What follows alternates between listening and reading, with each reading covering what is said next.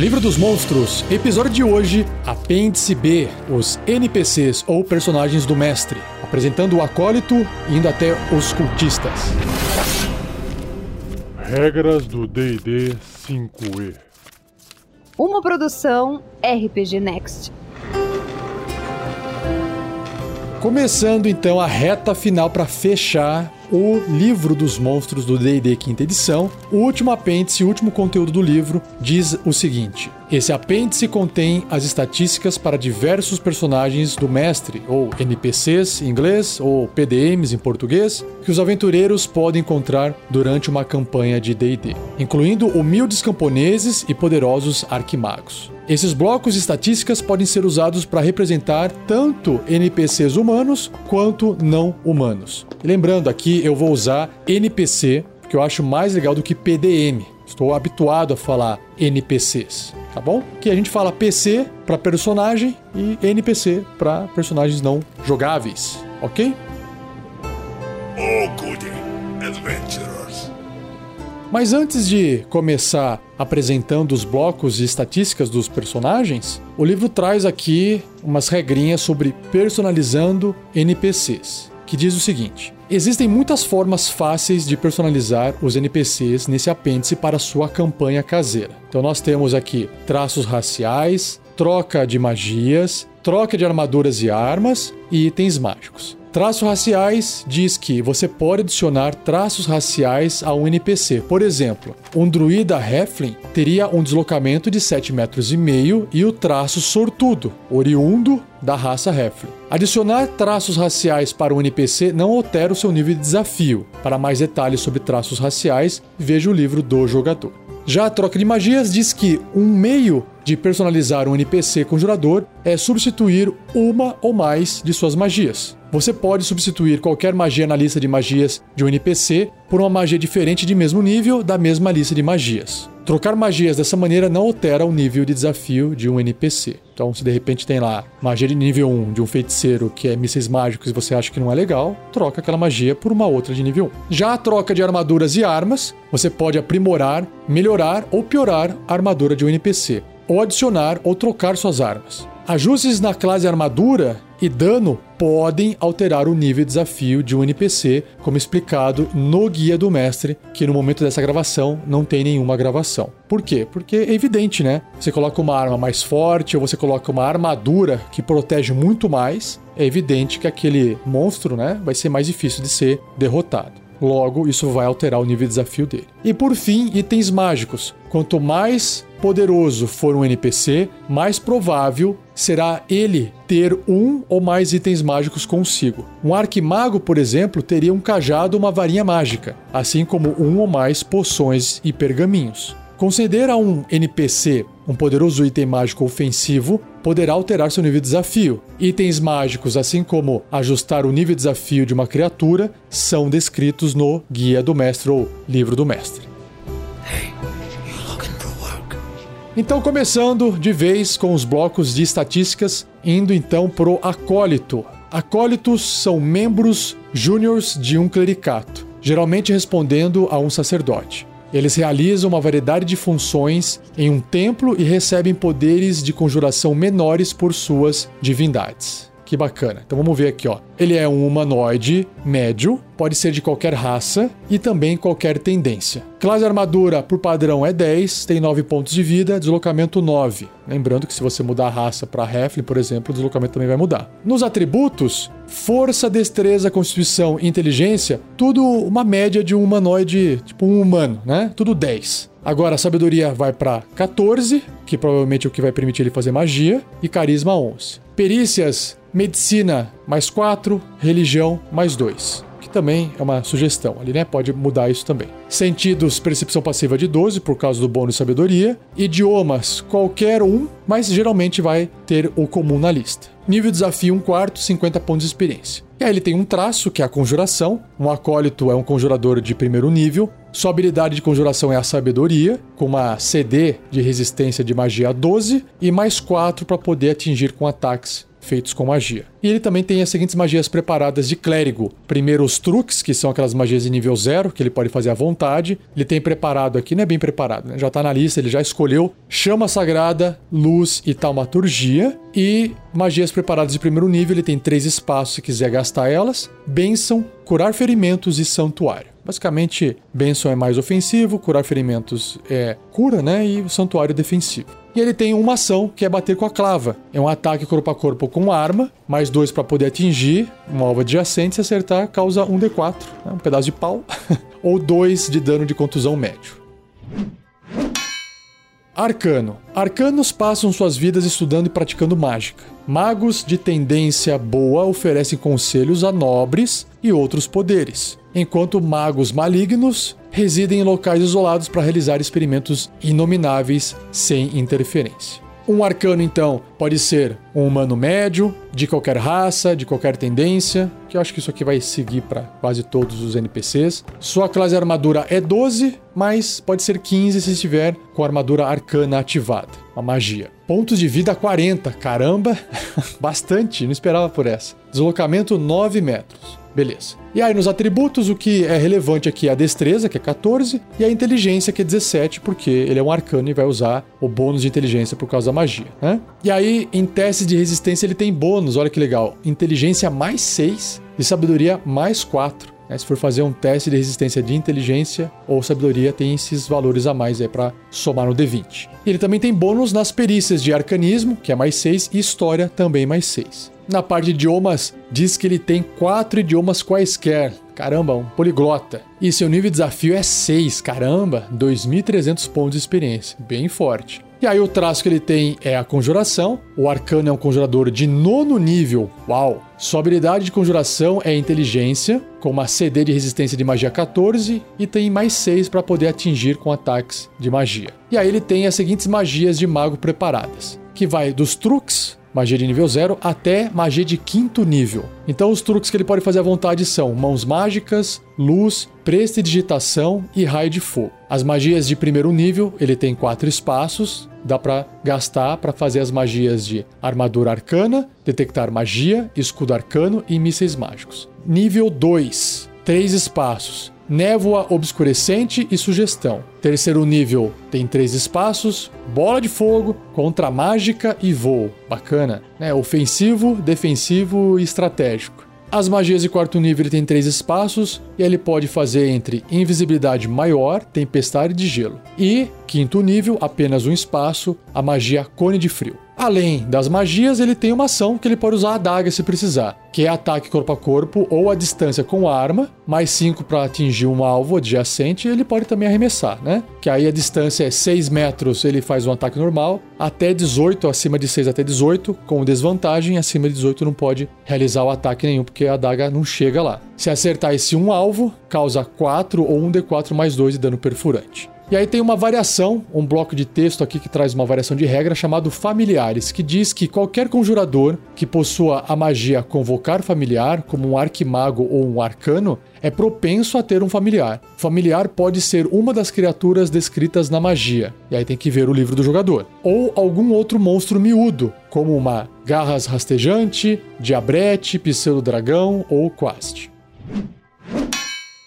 Arquimago. Eu acho que a coisa está ficando poderosa aqui, hein? Arquimagos. São poderosos e geralmente bem velhos, conjuradores dedicados ao estudo das artes arcanas. Os benévolos aconselham reis e rainhas, enquanto os malignos fazem o papel de tiranos e perseguem o caminho do Lich. Caramba! Aqueles que não são nem bons nem maus se enfurnam em torres remotas para praticar suas mágicas sem interrupção. Um arquimago geralmente tem um ou mais arcanos, aprendizes, e a residência de um arquimago possui diversas proteções e guardiões mágicos para desencorajar os invasores. E aí tem uma ilustração de um arquimago. Imagina, sabe o Pinhead, aquele bicho do inferno que tem a cabeça sem cabelo, pelada, toda branca. Então imagina essa aparência de uma criatura humana, né? Sem sobrancelha, sem pelo na cabeça, com a pele completamente páida, tatuagem na cabeça e parece que dos olhos e da boca, não sei se são tatuagens, mas parece que tá escorrendo sangue. Parece que tem um corte na cabeça, tá escorrendo sangue passando pelo olho e descendo pelo rosto indo para baixo. Não sei se é uma tatuagem ou se é sangue escorrendo. Ou uma tatuagem feita para poder parecer sangue, né? Bem bizarrão assim.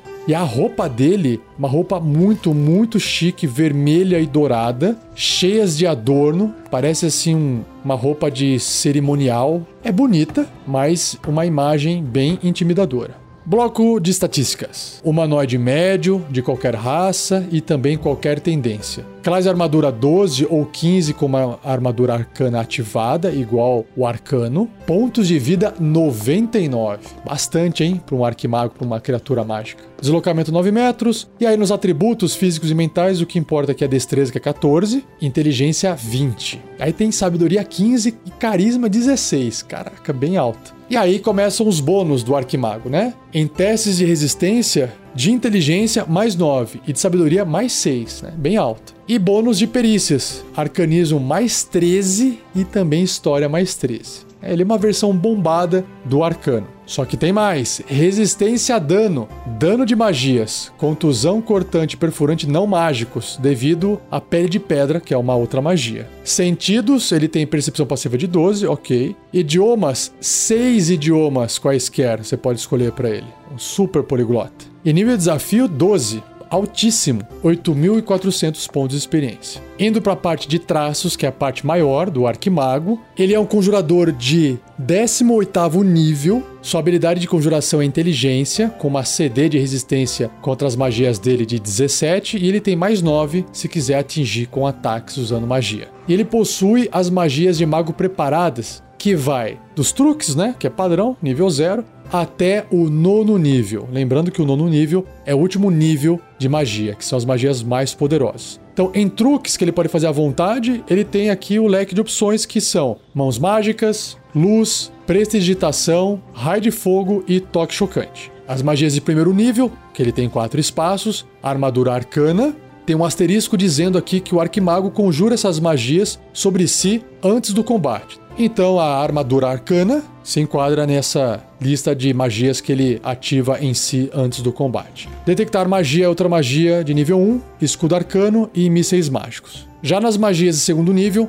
tem três espaços e ele pode conjurar: detectar pensamentos, identificação, névoa obscurecente. Terceiro nível, três espaços, contra mágica, relâmpago e voo. Quarto nível, três espaços, banimento, escudo de fogo e pele de pedra, que também tem um asterisco, indicando que ele vai fazer essa magia nele mesmo. Magias de quinto nível, três espaços, né, três slots de magia. Ele pode fazer cone de frio, muralha de energia e vidência. Magias de sexto nível, ele só tem um espaço. Daqui para frente é só um espaço de magia. Ele sabe globo de invulnerabilidade. Magia de sétimo nível, teletransporte. Magia de oitavo nível, limpar a mente, que também tem um asterisco indicando que ele faz essa magia nele mesmo antes do combate. E por fim, a magia de nono nível, parar o tempo. Caramba, que forte. Além disso, ele tem um outro traço chamado resistência à magia. O arquimago tem vantagem em testes de resistência contra magias e outros efeitos mágicos. E se as magias não derem conta ou acabarem por algum motivo, ou se ele não quiser gastar magia, ele pode usar sua ação de adaga, que é um ataque corpo a corpo com arma ou à distância. Tem mais 6 para poder atingir, tanto corpo a corpo ou até 6 metros com um ataque normal, ou no máximo 18 metros com desvantagem. Se acertar o alvo, vai causar 4 ou 1d4 mais 2 de dano perfurante.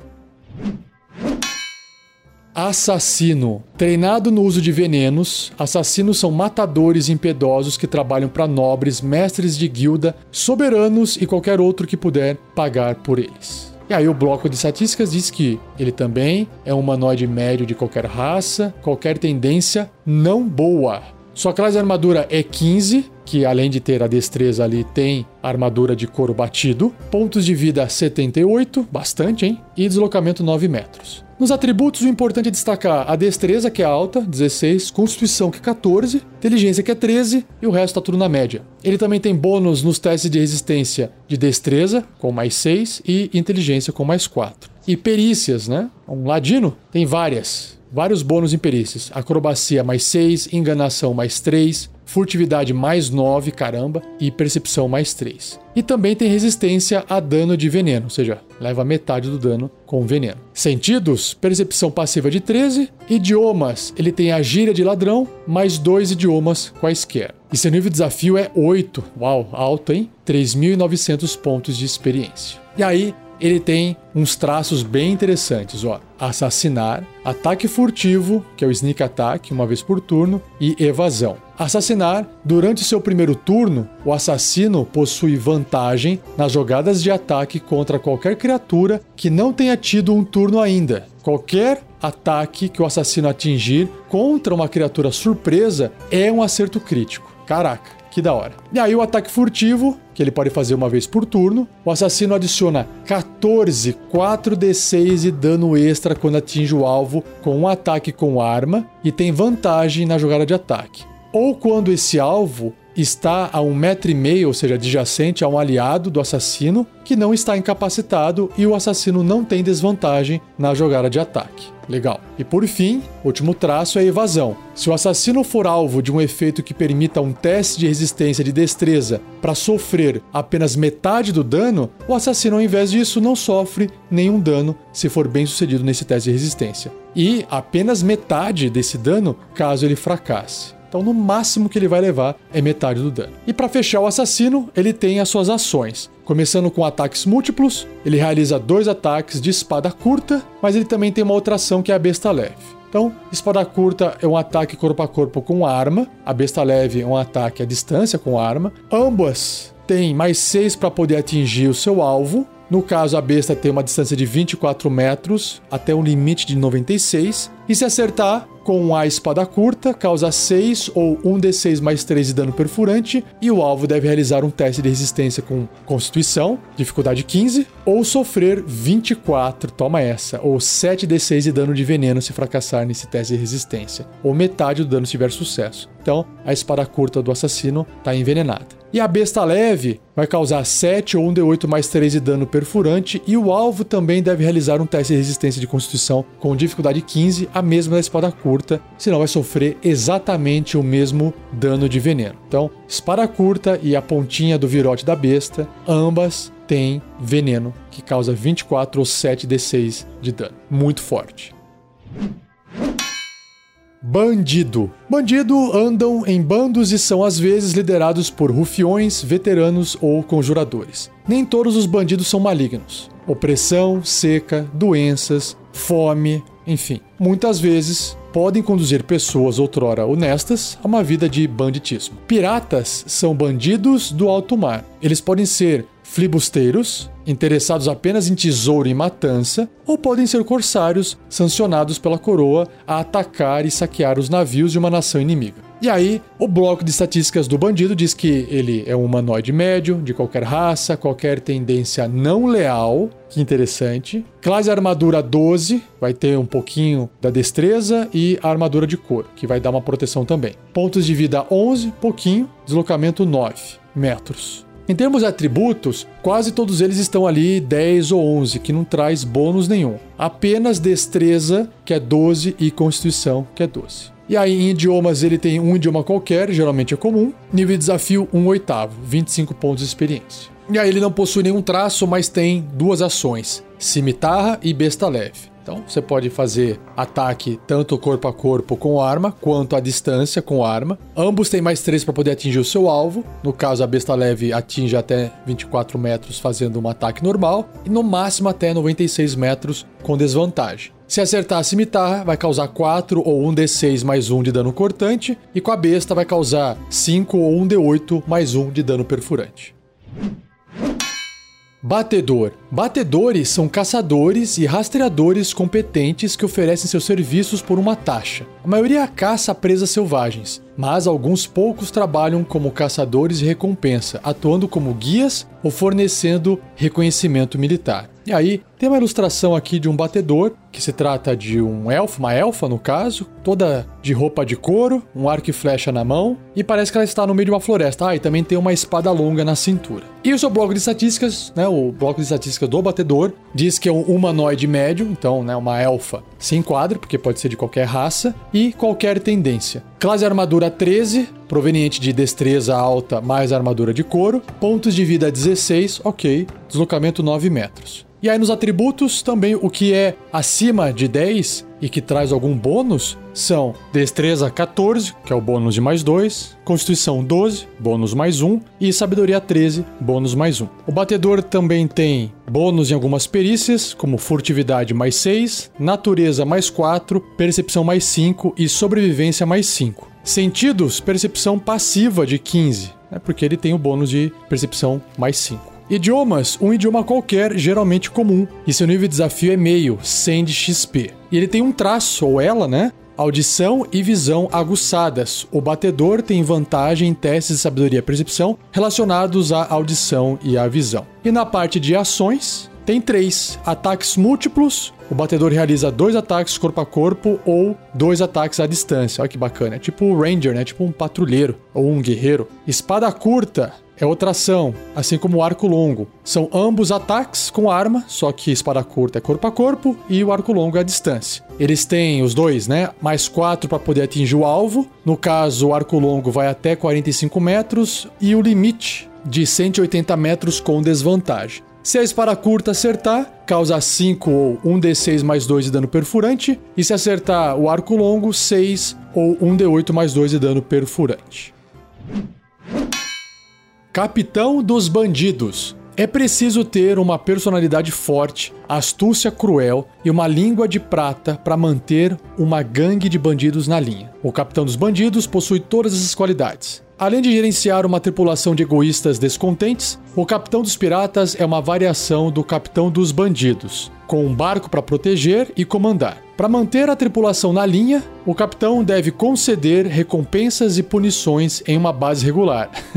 Mais que tesouros, um capitão dos bandidos ou o capitão dos piratas busca infâmia. Um prisioneiro que apele para vaidade ou ego do capitão está mais sujeito a ser tratado de forma justa que um prisioneiro que não faz ou diz não saber nada sobre a reputação hedionda do capitão. E aí, no bloco de estatísticas, é um humanoide médio, qualquer raça e qualquer tendência que não seja leal. Classe armadura 15, que também tem um couro batida no meio, pontos de vida 65, bastantinho, 9 metros de deslocamento. Nos atributos, apenas sabedoria não tem bônus. Todos os outros têm bônus de pelo menos mais 2 ou até mais 3, que é no caso da destreza. Ele tem também bônus em testes de resistência de força, que é mais 4, destreza, que é mais 5 e sabedoria, que é mais 2. Em perícias também tem mais bônus, atletismo de mais 4 e enganação mais 4. Idiomas, dois idiomas quaisquer, e seu nível de desafio é 2, 450 pontos de experiência. Ele tem nenhum traço, mas em ações, ataques múltiplos. O capitão dos bandidos realiza três ataques corpo a corpo, três. Caramba, dois com a sua cimitarra e um com a sua adaga. Ou o capitão realiza dois ataques à distância com a sua adaga. E aí, obviamente, né, que tem as duas ações aqui, cimitarra e adaga. Ambas são ataques corpo a corpo com arma, só que a adaga também pode ser arremessada à distância. Tem mais 5 para atingir o alvo. Se acertar, vai causar, no caso da cimitarra, 6 ou 1d6 mais 3 de dano cortante, e a adaga vai causar 5 ou 1d4 mais 3 de dano perfurante. Ah, e tem, olha só que legal, reações. Na parte de reações tem uma, chamada aparar. O capitão adiciona 2 à sua CA contra um ataque corpo a corpo que poderia atingi-lo. Para tanto, o capitão deve poder ver o atacante estar empunhando uma arma corpo a corpo. Bem legal, show. Cavaleiro. Cavaleiros são guerreiros que juraram servir governantes, ordens religiosas e causas nobres. A tendência de um cavaleiro determina até onde esse compromisso é honrado. Se realiza uma busca ou se patrulha um reino, um cavaleiro muitas vezes viaja com uma comitiva composta de escudeiros e mercenários que são plebeus. Então vamos ver aqui o bloco de estatísticas dele. Ó. Cavaleiro é humanoide médio, de qualquer raça e qualquer tendência. Classe armadura 18, porque tá vestindo uma armadura de placas. Caraca, bem alto, né? Pontos de vida 52. bons pontos de vida aí. Deslocamento 9 metros. E aí nos atributos, o que tem com bônus é força, porque ele tem 16, dando um bônus de mais 3, constituição, que é 14, um bônus de mais 2, e o carisma, para poder representar esse poder de liderança dele, que é 15, com bônus de mais 2. Em teste de resistência ele também tem outros bônus, que é constituição mais 4 e sabedoria mais 2. Idiomas, um idioma qualquer, geralmente comum, e o seu nível de desafio é 3 ou 700 de XP. Ele tem um traço chamado bravura. O cavaleiro tem vantagem em testes de resistência para não ser amedrontado. Em ações ele tem ataques múltiplos. O cavaleiro realiza dois ataques corpo a corpo. E aí ele pode usar espada grande, besta pesada, que não é um ataque corpo a corpo, e uma outra ação chamada liderança. Então ele só poderia usar aqui no caso, com ataques múltiplos, dois ataques com espada grande. Ou se ele quiser dar soco, por exemplo, pontapé e cabeçada também pode. Espada grande, então, é um ataque corpo a corpo com arma, mais 5 para poder atingir o seu alvo. Se acertar, causa 10 ou 2d6 mais 3 de dano cortante. Né? 2d6 porque a espada é grande. A besta pesada, que é um ataque à distância com arma, tem mais dois para atingir. A distância é 30 metros até o limite de 120 metros com desvantagem. Se acertar o alvo, 5 ou 1 de 10 de dano perfurante. Né? Não tem bônus de destreza, então não se aplica também bônus nem no ataque e nem no dano. E a última ação é a liderança, que recarrega após um descanso curto ou longo. Por um minuto, o cavaleiro pode proferir um comando ou aviso especial para que qualquer criatura não hostil que ele possa ver até 9 metros dele realize uma jogada de ataque ou um teste de resistência. A criatura pode adicionar um D4 à jogada, considerando que ela possa ouvir e compreender o cavaleiro. Ele está dando comandos ali, liderando a galera. Uma criatura pode ser beneficiada por apenas um dado de liderança por vez. Esse efeito termina se o cavaleiro estiver incapacitado. E para fechar o cavaleiro, ele também tem reações no caso a parar, igual o capitão dos bandidos. O cavaleiro adiciona 2 à sua CA contra um ataque corpo a corpo que poderia atingi-lo, e para tanto o cavaleiro deve poder ver o atacante e estar empunhando uma arma corpo a corpo. Por fim, o último monstro ou criatura, ou NPC do cast de hoje é o cultista. Cultistas juraram lealdade a poderes sombrios, como príncipes elementais, lordes demônios ou arquidiabos. A maioria esconde sua lealdade para evitar ostracismo, prisão ou execução por suas crenças. Ostracismo basicamente é você ser banido porque não é confiável. Resumindo. Voltando ao texto, para fechar, diferente de acólitos malignos, os cultistas frequentemente mostram sinais de insanidade em suas crenças e práticas. Indo para o seu bloco de estatísticas, um cultista também é humanoide médio, de qualquer raça, qualquer tendência que não seja boa. Classe armadura 12, com uma armadura de couro, 9 pontos de vida só, pouquinho, 9 metros de deslocamento, e aí na parte de atributos, única que tem alguma coisa acima de zero é a destreza, que é 12, com um bônus de mais um. Em perícias ele tem bônus também, enganação mais 2 e religião mais 2. Idiomas, qualquer um, geralmente o comum. E seu nível de desafio é um oitavo ou 25 pontos de experiência. Ele tem uma característica, um traço chamado devoção sombria. O ocultista tem vantagem em testes de resistência para não ser amedrontado ou enfeitiçado. Bacana. E aí na parte de ações ele tem um só, que é a cimitarra. É um ataque corpo a corpo com arma, mais 3 para poder atingir o alvo. Se acertar, causa 4 ou um D6 mais 1 de dano cortante.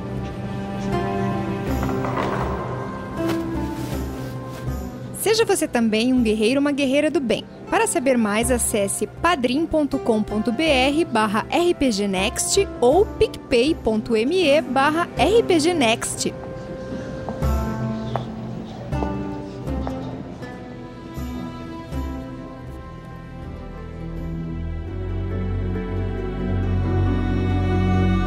E assim eu encerro mais um episódio do Regras do D&D 5e. Estou acabando com o livro dos monstros. Mais um episódio para encerrar. Se você curtiu, não esqueça de compartilhar, deixa o like, deixa o joinha, isso ajuda bastante o projeto a crescer. Agradeço ao Gleico Vieira Pereira pela edição desse episódio. E eu queria reforçar que eu estou oferecendo um serviço de mestragem, né? Mestre de aluguel, para quem tem interesse em jogar RPG comigo. Me procure nas redes sociais, Mestre Rafael 47, o número, né? 47. Pergunte para mim como é que tá de vaga, disponibilidade. Eu tô com bastante mesa fechada às noites, então tá difícil de fechar mais mesas, mas pode ser que surja uma oportunidade. Mais informação se você quiser conhecer o meu trabalho, portfólio, acesse o post desse episódio. Lá tem link para você ver o meu material. Estou postando nas redes sociais recortes das partidas com os jogadores que estão pagando pelo meu serviço. Então, se você quiser ver como é que funciona, como é que é, Tome cuidado para você não tomar spoiler, dependendo da aventura que você for jogar. Nesse momento não tenho mais do que uma aventura preparada, porque dá um trabalho do caramba preparar a aventura do jeito que eu gosto de preparar, com bastante esmero,